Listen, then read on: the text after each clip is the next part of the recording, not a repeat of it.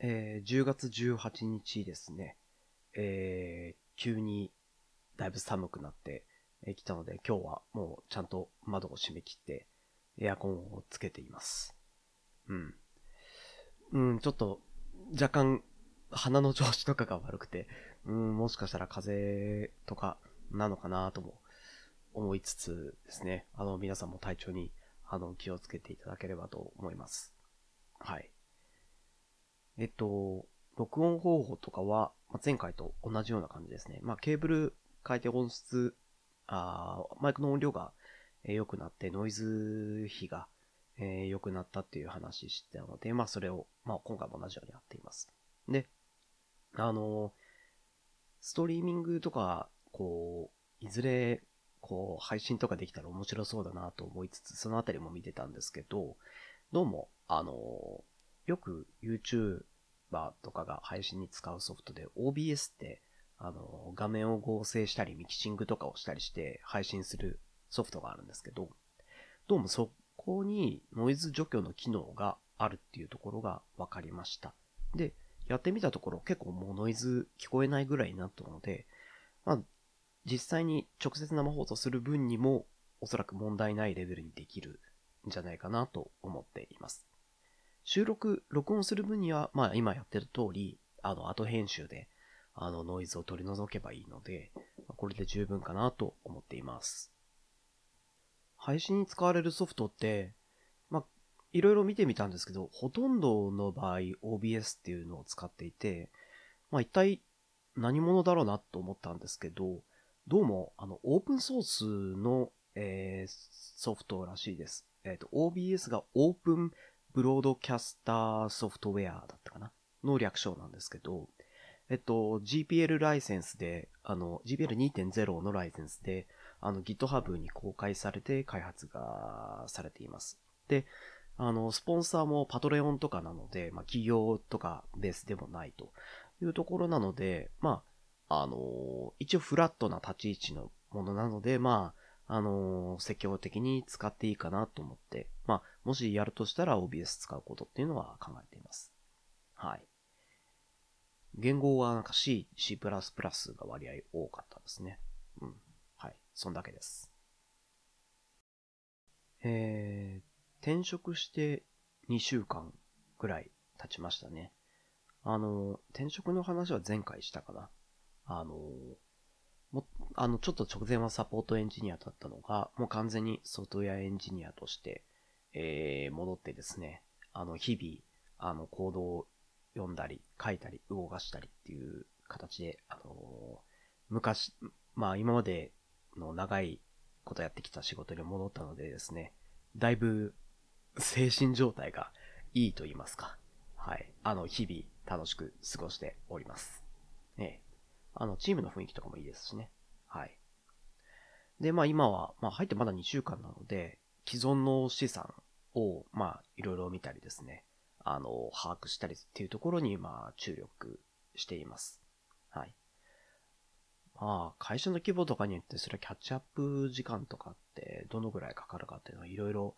あると思うんですけど、まあ焦らずやっていこうかなと思っています。うん。多分、フレームワークとかをメンテするような仕事になっていくので、まあ、前に紹介したかな、一人よがりのプラットフォームっていうスライドとかですね、あの参考になったものがあったので、まあ、そういったものを読み返しながらですね、あのー、やっていこうかなと思っています。言語は Java ですね、メインは。うん。あの、グルービーとかもちらっとあるみたいなんですけど。なので、あの、改めてですね、JVM の気持ちを、えー、思い浮かべながら、えー、ものを作っていこうかなと思っています。はい。あんまり、そんなに情報とか、オープンにはできないものなので、まあ、今後、実際の仕事の話とかは、うーん、減っていくかなとは思っています、この場では。うん。はい。えー、っと、ニュース的な話とかっていうのもしようかと思ったんですけど、今週ツイッター振り返っても、あんまり、なんでしょう、こう事件的な、えー、時事的なものっていうのは、まあ、特になくて、なんかずっとプログラムとか買い物の話してたなっていう感じですね。で、一つまあ、あえてやるとしたら、あの、Pixel 5ですね。あの、10月1日に発表されて、えー、10月15日か。あの、無事私のところにも、あの、届きまして、早速、えー、使っています。私、色、色としてはなんか黒と、あと、ソルトセージソルテセージ読み方わかんないけど、緑色っぽい、えー、やつがあったんですが、その緑色っぽい方を使っています。うん。いい色をしてますね。で、持った感触、あの、Pixel 4とか3の時には、明らかにこうガラスを加工したっていうような感触で、実は、あの、3も4も、あの、私手があんまり大きくないので、あんまりケース入れずに、ケースには入れなくて、そのまま持ってるんですけど、結構滑って、4なんかもかなり落としてたんですね。でも、これ、5持ってみた感触なんですけど、これ、何なのかな？アルミなのか、ちょっと樹脂なのか、そのあたり、あの、調べてないんですけど、触った感触が、なんて言うんでしょう。石っぽいと言いますか。うん。あまり滑りづらそうだなっていう感じがしているので、まあちょっと大事に、あの、持っていこうかなと思っています。で、あの、Pixel 5に、まあ明日、大きな理由、まあ大きなというか、まあ理由いくつか細かくチラチラあってですね。えっと、まずは大きさとか、まずは認証ですね。認証問題。あの、私、Pixel 4、直前使ってるのは4の XL でして、で、まあ、ご存知の通り、4は、までは、えー、顔認証でした。で、まあ、このご時世でマスクをするようになったので、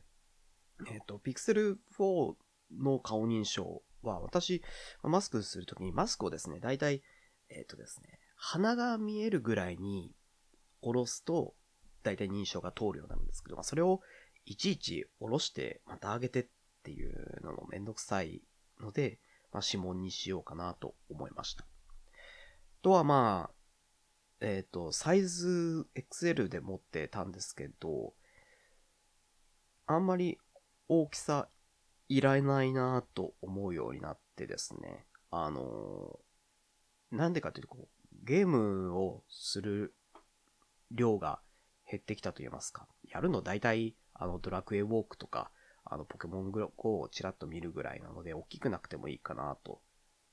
いうのを感じるようになりました。まあ、重くて落としてたっていうのもあるんですけどね、4XL が。はい。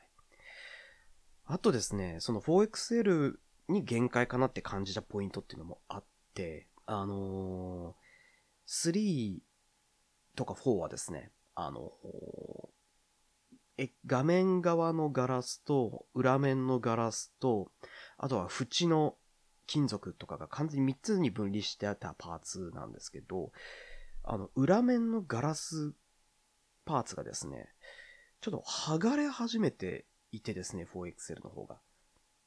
カメラのある方の反対側の上の方が、ちょっと隙間があって爪とかでも入るんですよね。勢いよくグッてやったらもうバリって剥がれちゃいそうなんですけど、そういう状態になったので、ちょっと Pixel 4限界かなと思ってました。あとですね、そこと関連してないのかあれなんですけど、フェリカの反応がちょっと良くなくなってきて、まあ、ちょっとそのあたりのパーツの影響で、このガラスが剥がれてるのかどうかあれなんですけど、ちょっとそういったところの積み重ねで、うん、ちょっと 4XL 限界で普段持ち用は、あのー、指紋認証でもうちょっとちっちゃくてもいいかなというところで、Pixel 5に、えー、乗り換えました。iPhone というテーマもあったかもしれないんですけど、ああ、Android から iPhone に乗り換えるのはアプリとかも入れるのめんどくさいので、まあ、あのー、アプリごと移行しようかなというところでそうしました。うん。で、実際に使ってみてなんですけど、まあ、だいぶ軽くなったというところもあるので、あの、あと感触とかもいいですし、画面も、あの、十分綺麗に。えっ、ー、と、画面のリフレッシュレート 90fps はあんまり 90Hz は感じられてはないんですけど、まあ、まあ、特に違和感なく使えてるという感じですね。で、まあ、ケースは使入れずに使っているのと、あと、3も4もですね、あんまり画面に傷とか全然つけなくてですね、保護フィルム使ってなかったんですね。で、5にして、まあ、保護フィルム普通に貼らずに使い始めたんですけど、本当にタイミング不明なんですけど、なんと初日でですね、画面の上のカメラの、あの、ピンホールカメラの横ぐらいに、あの、立って斜めぐらいに、何センチぐらいかな、これ。2センチぐらいになると思うんですけど、線、線状の傷がちょっと入って しまってですね、初日から。あなのでもう、すごくもう今泣きそうなんですけど、はい。うん、結構、画面傾けるとちょっとチラチラ反射して、ちょっと悲しい気持ちに今なってるんですけど、うん。まあ、でも、普通に使ってる分にはまあ、困らないので、言うて、Pixel 4XL も、もう画面の上とか擦り傷とか結構入っちゃってるんで、まあ、気にせず使っていこうかなって感じですね。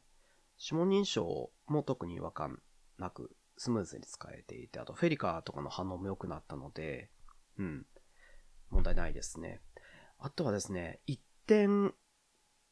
これはまあ、ちょっとどうなんだろうっていうのがですね、あの、指紋認証と相性が良くないものっていうのが、えー、あ、裏面指紋認証と相性が良くないものっていうのが2つあって、まず1つは、これはまあ、昔から気づいてる人もいると思うんですけど、ピクセルのスタンドですね。あの、無線充電をするためにわざわざピクセル5になったとした場合に、ピクセルスタンドに載せると、指紋認証部分ってピクセルスタンドで隠れちゃうんですよね。なので、ピクセルスタンドに載せた状態で認証とかが、えー、できない。まあ、しないかもしれないんですけど、スタンドに載せて何かこう音楽とか流したりとか設定とか、えー、やりたいっていう人は、スタンドに載せた状態で操作っていうのが Pixel 4だとできてたんですけど、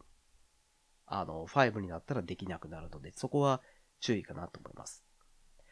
3の時からできてなかった。3はですね、XL のサイズだと指紋認証が開くんで、私 3XL 使ってたんで、スタンドに乗せて、こう、差を操作するときに裏面に指回して、指紋解除ってやってたんですけど、通常サイズ、おそらく 3XL じゃなくて通常サイズ使ってた人は、多分同じ悩みに、あの、当たったんじゃないかなと思うんですけど、私は5で初めて直面してですね、まあ、せっかく無線充電できるのに、スタンドに乗せれ、乗せていろいろできないのはあれ、あれかなっていうのを正直感じています。はい。で、あとはですね、スマホにアプリとして、例えば会社のオーセンティケーターとかを入れる人とかっているかもしれないんですけど、私もあの、Microsoft Authenticator とか、あとは、あの、今の会社は ID 管理に Okta って使ってるんですけど、 Okta もまあスマホとかの Authenticator があるんですけど、あの、 Microsoft Authenticator とか使ってるときは、あの、例えば PC の方で何か操作しようとしたときに、あの、そのスマホの方に、あの、プッシュ通知送りますって言って、スマホの方にプッシュ通知が来て、スマホの方であなた本人ですか？って、はいって押して、まあ、PC の方の認証が進むっていう流れなんですけど、顔認証の時には、あの、例えば、机とかに置いていたり、まさにピクセルスタンドとかに立てた状態で、PC カタカタカタやってて、プッシュ通知って送ったら、スマホの、こう、斜めになってる画面の方に、ペコって、あなた本人ですかっていうんで、手だけ、手を伸ばしてスッて押すだけで、顔も見えて認証通るし、はいも押せるっていう感じで認証通せってたんですけど、5になると、あの、机の上に置いた状態でも持ち上げて指を押さなきゃいけない。も持ち上げて指を押さえて指紋認証通して入って押さなきゃいけない。あとスタンドで立てていても、あの、スタンドからスタンドに指紋の認証のところ隠れてしまうんで、そこから外して手で持ってやらないといけない。そこはですね、あの顔認証から一歩ステップがちょっと遠くなったっていうのが感じています。なので、あの今、私あの、4XL も引き続き、まあ、これ家用として机の上に置いてあってですね、あの、オーセンティケーターは引き続き Pixel 4XL に入っています。今のところはですね。まあ、ほんの数日しか経ってないんで、今後、運用していってまたベストなやり方とか考えられたらなとは思うんですけど、うん。なので今のところ、Pixel 5の方は、まあ、あの基本的なアプリ全般は映しましたけど、オーセンティケーターだったり、えー、重めのゲーム、最近スマホで重めのゲームってあまりやらないんですけど、あの、ドルフロとかは iPad の方で、iPad Pro の方でやりますし、うん。なので、うん。そのあたりが、まあ、4とか 4XL から5に乗り換えるだったり、あの、このご時世で顔認証から指紋認証に変える人とかは、ちょっと注意点かなっていうのを感じています。うん。その他はですね、正直、うん、だいぶ、4XL から5なんてだいぶ軽くなりましたし、あと先ほどお話したあの、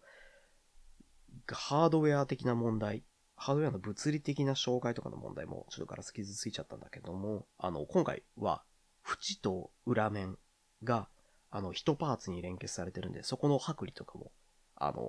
問題ないですし、合成の部分ですね。そこは全然問題ないかなと思っています。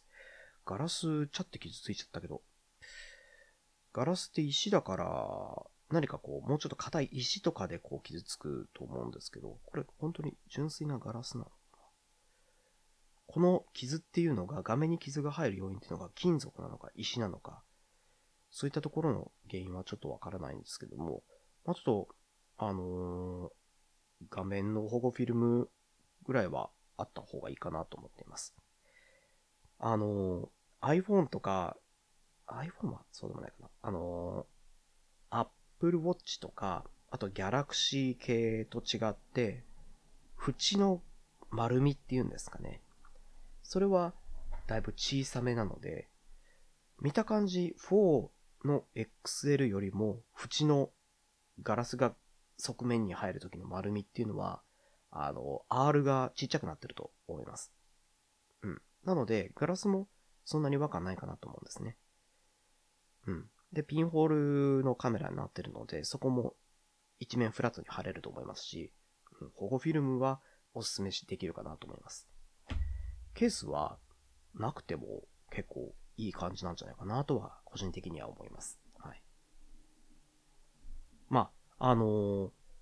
ぜひおすすめしたいと思います。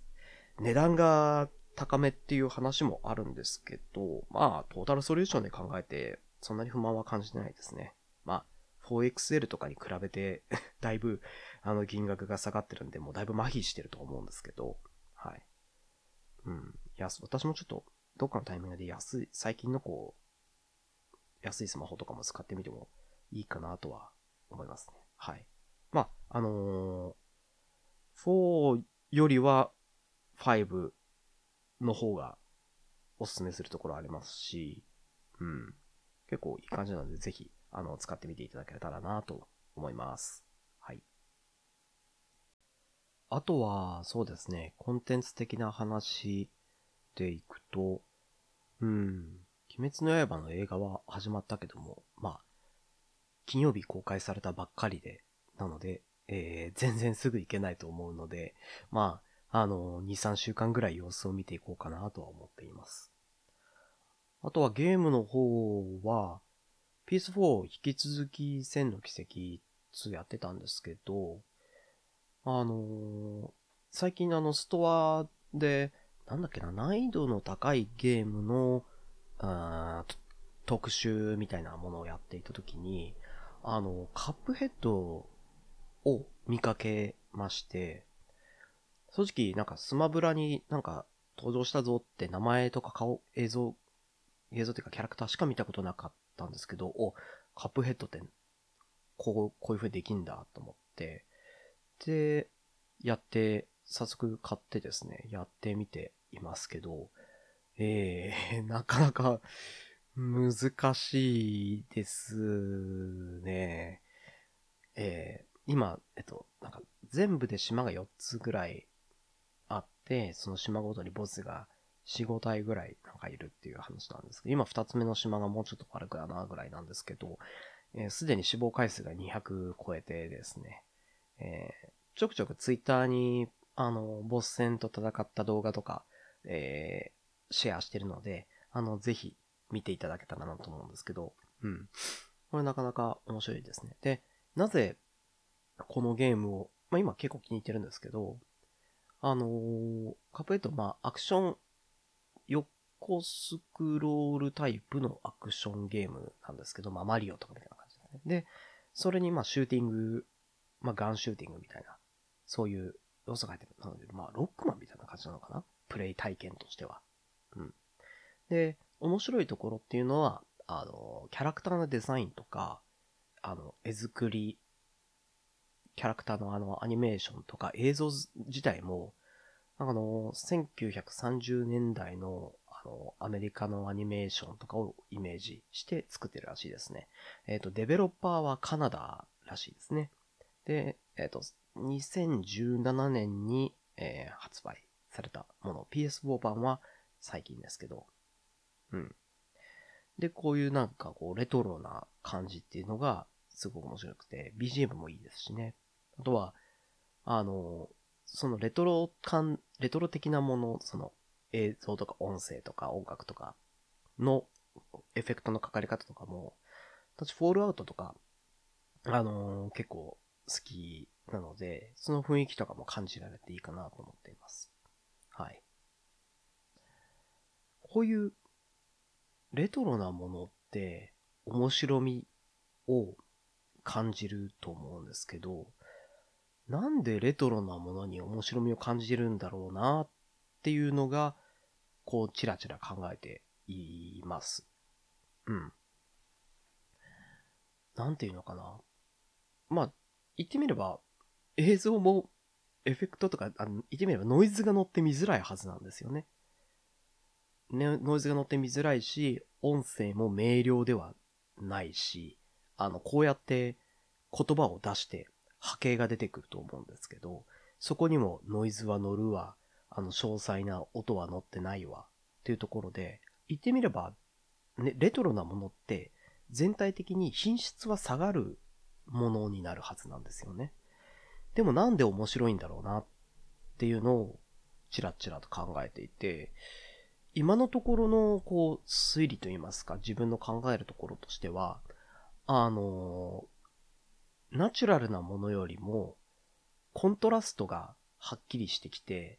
その、なんて言うんでしょう、違和感とかギャップに、あの、新鮮さっていうのを感じてるんじゃないかなと思います。うん。例えば、音についても、こうやってナチュラルに話してる言葉を、こう、つらつら聞いているだけだと、はあはあ、いつも通りねって感じなんですけど、何かこう、ノイズとか、あの、昔の名を蓄音機的なフィルターに乗せると、あの、例えば、こう、ラッパみたいなのとか、ブワンブワンって急に広がったり、あの、セリフ回しとかも今とは違う違和感とか新鮮さみたいなものがあって、そこに何か面白さみたいなものを、お、これはっていう何か注意を引くことができるのではないかなと思っています。と、あの、キャラクターアニメーションっていう意味でも、あの、例えば、その、最近の、なんか、アンリアルエンジン5の、あれ、5だっけ？一番新しい数字の。忘れた。まあそういったプロモーション映像とかも、は綺麗って感じなんですけど、自然に近づいていってナチュラルになっていくっていう凄さっていうのはあると思うんですけど、そこからあの、詳細な流れっていうのをこう、省いて、まあアニメーション的な面白さ、あの、なんだか、その、直線的な自然な流れで波ができるのではなく、メリハリですね。このキャラクターの動きの、あの、それこそトムとジェリー的な、そういったアニメーションの面白さっていうのは、そういう極端な動きとかコントラストとか変化、ギャップ、そういったものに面白さがあると思う、感じるんだろうなと思っていて、それと、まあ同じ面白さカップエイトも感じるなと思います。あとはその、そそのレトロ感、レトロ感っていうのをさらに演出するためのものとして、わざと画面上に、えー、ノイズを乗せる。えっ、ー、と、プレイ画面中に、えっ、ー、と、こう、ノイズの点々が入ったり、フィルム的にこう、縦の線が入ったりするんですけど、で、さらに、あの画面、あの、ゲームのオプション項目として、映像の滲みを調整できるんですね。明るさだけではなく、滲みってその直線、そのキャラクターの境界線とかがぼやけて、なんかちょっと青青っぽかったり赤っぽかったりするシミみたいなものが横に出たりするんですけど、そういった滲みっていうのをオプションで調整できるんですね。これも面白いですなと思っていて、正直滲み最大にすると 全然見えなくて、絶対これ目悪くなるなって、あのー、思ってるんですけど、これもあの、レトロの演出としてなかなか面白いなと思っています。うん。結構高精細な映像と、まあ、技術が発展していく、そのレトロな状態から現代につながるまでの技術発展、新しいゲームが出てきた、新しい映像が出てきた、これはすごいなっていうのは、より自然に近づいていく凄さっていうのを、おそらく過去は、えー、感じていってですね、例えば PS 1から PS2 になったら、これ実写やんって。PS3 になったら実写やんって。PS4 になったら実写やんって、あのー、いろいろ思ってると思うんですけど、それはあの、ナチュラルに近づくのは難しいので、それがだんだんレベルアップして、おお、すごいっていう感じ。そういった、あの、新たなものっていう面白さがあったんですけど、だいぶまあ突き詰めていった時に、一個前に戻る面白さっていうのは、あの、なるほど、いいなっていうのを思いました。まあ、あの、FF7 リメイクが出た時にも、あの、昔のクラウドのローポリゴンの、あの、グラフィックとか結構ツイッターとかでも出てましたけども、その情報量が減ることの面白さっていうのもあるかなと思いましたね。あの、情報量が減ると、ユーザーの想像力に委ねられるっていうポイントも、えー、あるっていうのはよく言いますよね。まあ、レトロなものっはそういった想像力をかき立てるっていうものではないそういう方向ではないんですけど、そのレトロな映像とか音楽とかですね。うん。ただそういったそのギャップで注意を引くことができる。で、別にその時代に私生きてるわけではないんですけど、面白いって感じる。これも重要だと思うんですね。その、面白いものが自分が昔を懐かしんでいるものなのか、それとも新鮮なものなのか。新鮮でも面白いですし、懐かしんでいても当時思い出して面白いっていうこともあるかもしれませんね。うん。そういったところが、あの、なんだろう、デザインとは違うアートの領域の、あの、不思議なところだなっていうのは、うん、なんかプレイしていて、えー、思いました。はい。まあそんな感じかな、感想は。はい。うん。今日も、まあそこまで大きなイベントとか事件とかがなくて、そんなに話題が、ま、ないのでこんなもんかなと思っています。はい。まあ、ちょっとしたものなんですけど、この、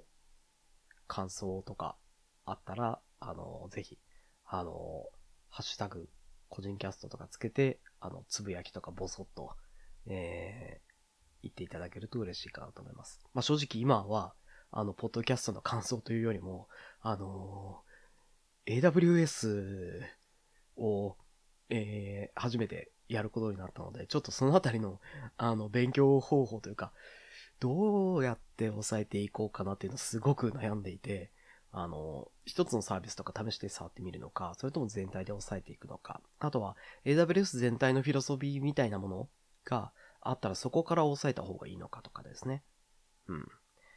ちょっとそこをどこから手出そうか悩んでいるので、もう正直今、あの、感想よりはそのアドバイスが 欲しいところです。はい。あの、ぜひ AWS を教えてください。はい。というところです。はい。では、えー、今回も聞いていただいてありがとうございました。それでは。